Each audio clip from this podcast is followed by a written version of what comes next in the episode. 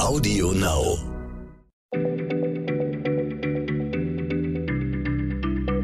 Schneller Schlau, der kurze Wissenspodcast von PM.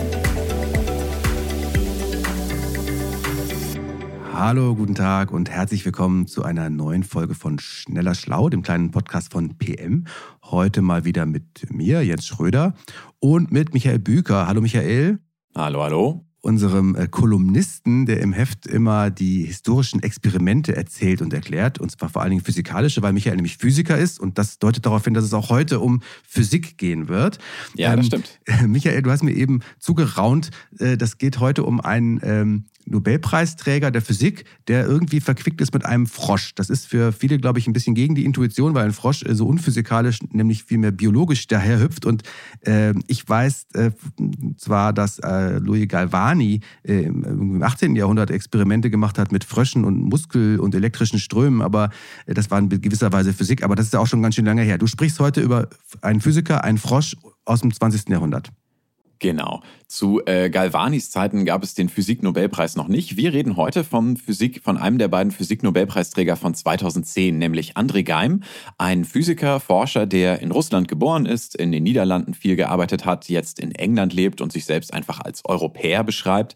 Und ähm, André Geim hat den Physik-Nobelpreis für seine Arbeit an Graphen bekommen, hat aber mhm. auch den sogenannten Alternativen, den Ig-Nobelpreis für ein sehr berühmtes Experiment mit einem Frosch bekommen und ist dafür vielleicht sogar ein bisschen bekannter. Also Physiknobelpreis und äh, alternativen Ig-Nobelpreis. Vielleicht noch mal ganz kurz zu dem Physiknobelpreis. Da hat er ja was richtig Großes rausgefunden. Wenn du das noch in zwei Sätzen einmal das Graphen uns kurz nahebringen kannst und dann gehen wir über zum Frosch nachher. Genau, André Geim hat äh, zum ersten Mal Graphen äh, gut isoliert und vermessen. Das ist ein zauberhaftes Material aus einer einzigen Schicht von Kohlenstoffatomen, die in einem sechseckigen Gitter zusammenhängen. Dieses Material ist wahnsinnig stark und reißfest ähm, wegen seiner Atomstruktur ähm, und außerdem kann es ganz hervorragend elektrischen Strom leiten und ähm, für seine ja bahnbrechende Arbeit an diesem geradezu zauberhaften Material, das uns in der Zukunft noch viel begegnen wird, hat André Geim eben 2010 mit einem Kollegen den Physik Nobelpreis bekommen. Okay, das war also ein, ein Forschungsergebnis, was äh, große Effekte für die Menschheit möglicherweise erzielen könnte. Jetzt hat er den Ig Nobelpreis äh, auch bekommen, hast du gesagt. Das ist ja eher ein Preis, den es für skurrile und nicht ganz so nützliche äh, Experimente meistens gibt. Äh, wofür hat er den denn jetzt bekommen? Jetzt kommt, glaube ich, der Frosch ins Spiel, ja? Genau, André Geim hat in seinem Labor mit seinen Kolleginnen und Kollegen immer die Tradition der Freitagsexperimente gemacht, ähm, wenn man nicht konkret an dem Ziel der eigentlichen Forschung gerade arbeitet, sondern sich einfach so ein bisschen vergnügt und Dinge ausprobiert. Übrigens bei einem dieser Freitagsexperimente, so heißt es, ähm, ist ihnen auch eine Methode eingefallen, wie sie Graphen zum ersten Mal isolieren konnten. Mhm. Das hat also tatsächlich einen großen Nutzen und berühmt geworden ist er für eines der Freitagsexperimente, bei dem er es geschafft hat, einen Frosch in einem starken Magnetfeld schweben zu lassen. Und ähm, das ist ungefähr. Ist, ist dem Frosch irgendwas passiert dabei oder äh, nee, dem lebt Frosch er noch? Ist, nee, dem Frosch ist nichts passiert. Man sieht ihn da so ein bisschen mit den, mit den äh, Beinchen rudern in der Luft, weil es natürlich sehr ungewohnt ist für den Frosch, aber äh, dem ging es hinterher gut. Ähm, André Geim wollte damit äh, den diamagnetischen Effekt zeigen. Das ist äh, eine von mehreren Arten, wie ein Magnetfeld auf Materie wirken kann. Und der diamagnetische Effekt ist zwar eigentlich recht schwach, bewirkt aber, dass fast alle Materialien von einem Magnetfeld abgestoßen werden.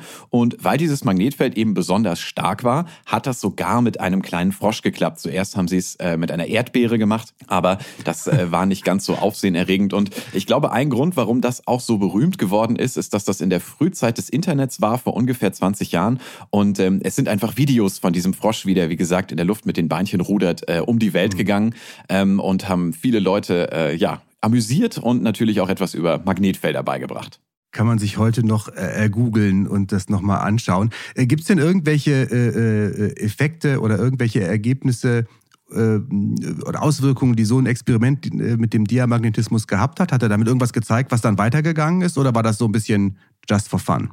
Ich glaube, das war nichts, äh, was jetzt dann wirklich noch die Physik vorangebracht hat, wobei natürlich vielleicht ähm, viele Leute einfach dafür begeistert wurden. Ich weiß auch, dass ich das ähm, in meiner äh, Physik-Einführungsvorlesung tatsächlich in meinem eigenen Studium gesehen habe. Und ähm, als André Geim dann einige Jahre später zu Besuch war an der Universität Hamburg und wir die Chance hatten, einen Vortrag von ihm zu hören, da haben wir uns nicht alle erzählt, Mensch, das ist doch der, der das Graphen isoliert hat, sondern wir haben gesagt, das ist der mit dem Frosch. Oh ja, da gehe ich hin, den Vortrag will ich sehen.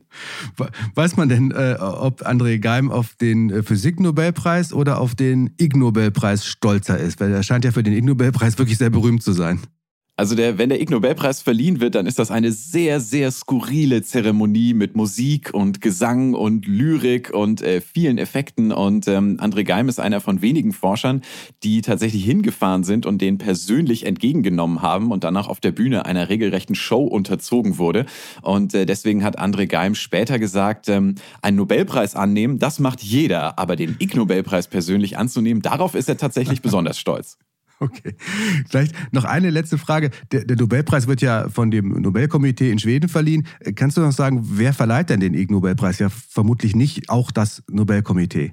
Ja, das ist ein äh, scherzhaftes wissenschaftliches Journal. Wissenschaftliche Forschungsergebnisse werden ja immer in solchen Zeitschriften ähm, veröffentlicht, wie man zum Beispiel Science oder Nature kennt. Ähm, und dasjenige, das mit dem Ig Nobelpreis zusammenhängt, das heißt Annals of Improbable Research, also die Annalen der unwahrscheinlichen Forschung. Ähm, und äh, das Ganze wird dann an der Harvard-Universität in dieser Zeremonie verliehen. Ähm, und äh, dafür ist André Geim nun eben auch berühmt, neben seinem Nobelpreis. Also das lohnt sich dann nächstes Mal vielleicht darauf zu achten, wenn an der Harvard-Universität diese Ig Nobel-Preise wieder verliehen werden, weil erstens sind sie manchmal lustig und skurril und zweitens kann man trotzdem einiges dabei auch lernen, weil natürlich auch interessante Sachen dabei rausgefunden werden. Danke, Michael. Das war mal ein ungewöhnliches Schneller Schlau heute. Hat mir viel Spaß gemacht. Gerne. Tschüss. Tschüss. Schneller Schlau, der kurze Wissenspodcast von PM.